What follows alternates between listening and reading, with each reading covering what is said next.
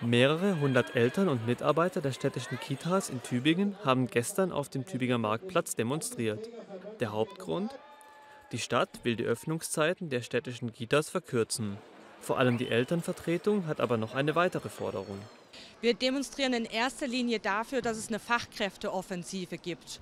Und wir demonstrieren eher dagegen, dass es eine strukturelle Öffnungszeitenreduzierung gibt, weil strukturell heißt flächendeckend. Und wie wir das jetzt gerade überschauen können, heißt es für alle Familien und vor allem für die Kita-Kinder, dass eben die Kita-Zeiten reduziert werden.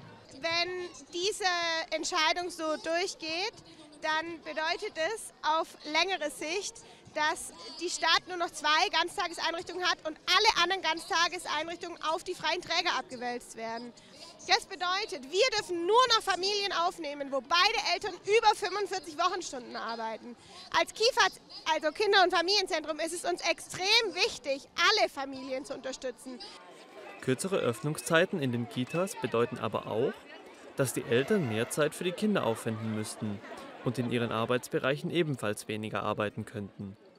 Ein weiterer kritischer Punkt sei, dass die Eltern nicht wissen, in welchen Kitas ihre Kinder in Zukunft untergebracht werden. Für die Eltern heißt es erstmal, wir wissen gar nicht, wie viele betroffen sind und wer betroffen ist. Und wenn wir dann festgestellt haben, dass bestimmte Gruppen geschlossen werden, aber der Bedarf für die Eltern nicht ausreicht, müssen die sich neu bewerben an neuen Kitas, die eventuell ihren Bedarf decken. Tübingens Oberbürgermeister Boris Palmer kann die Sorgen der Eltern verstehen, verweist aber auch darauf, dass der aktuelle Weg alternativlos ist. Ich verstehe total, dass es für die Lebenswirklichkeit der betroffenen Eltern schlimm ist, dass es auch ein Problem darstellt, wenn ein Kind die Einrichtung wechseln muss. Aber wir können uns hier halt nicht eine fiktive, heile Welt backen, in der das alles kein Problem ist, sondern wir müssen mit diesem Mangel an Personal klarkommen. Das hauptsächliche Problem sieht er in den aktuell täglich wechselnden Öffnungszeiten und kurzfristigen Schließungen. Man hätte zwar aktuell sogar 400 Erziehungskräfte mehr als noch vor zehn Jahren, in dieser Zeit sei der Bedarf aber noch schneller gestiegen und übersteige das Angebot, so Palmer.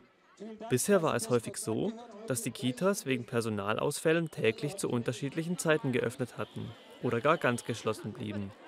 Wenn man also bei den jetzigen Öffnungszeiten bliebe, würde dies viel spontane Planung für Eltern und Personal bedeuten.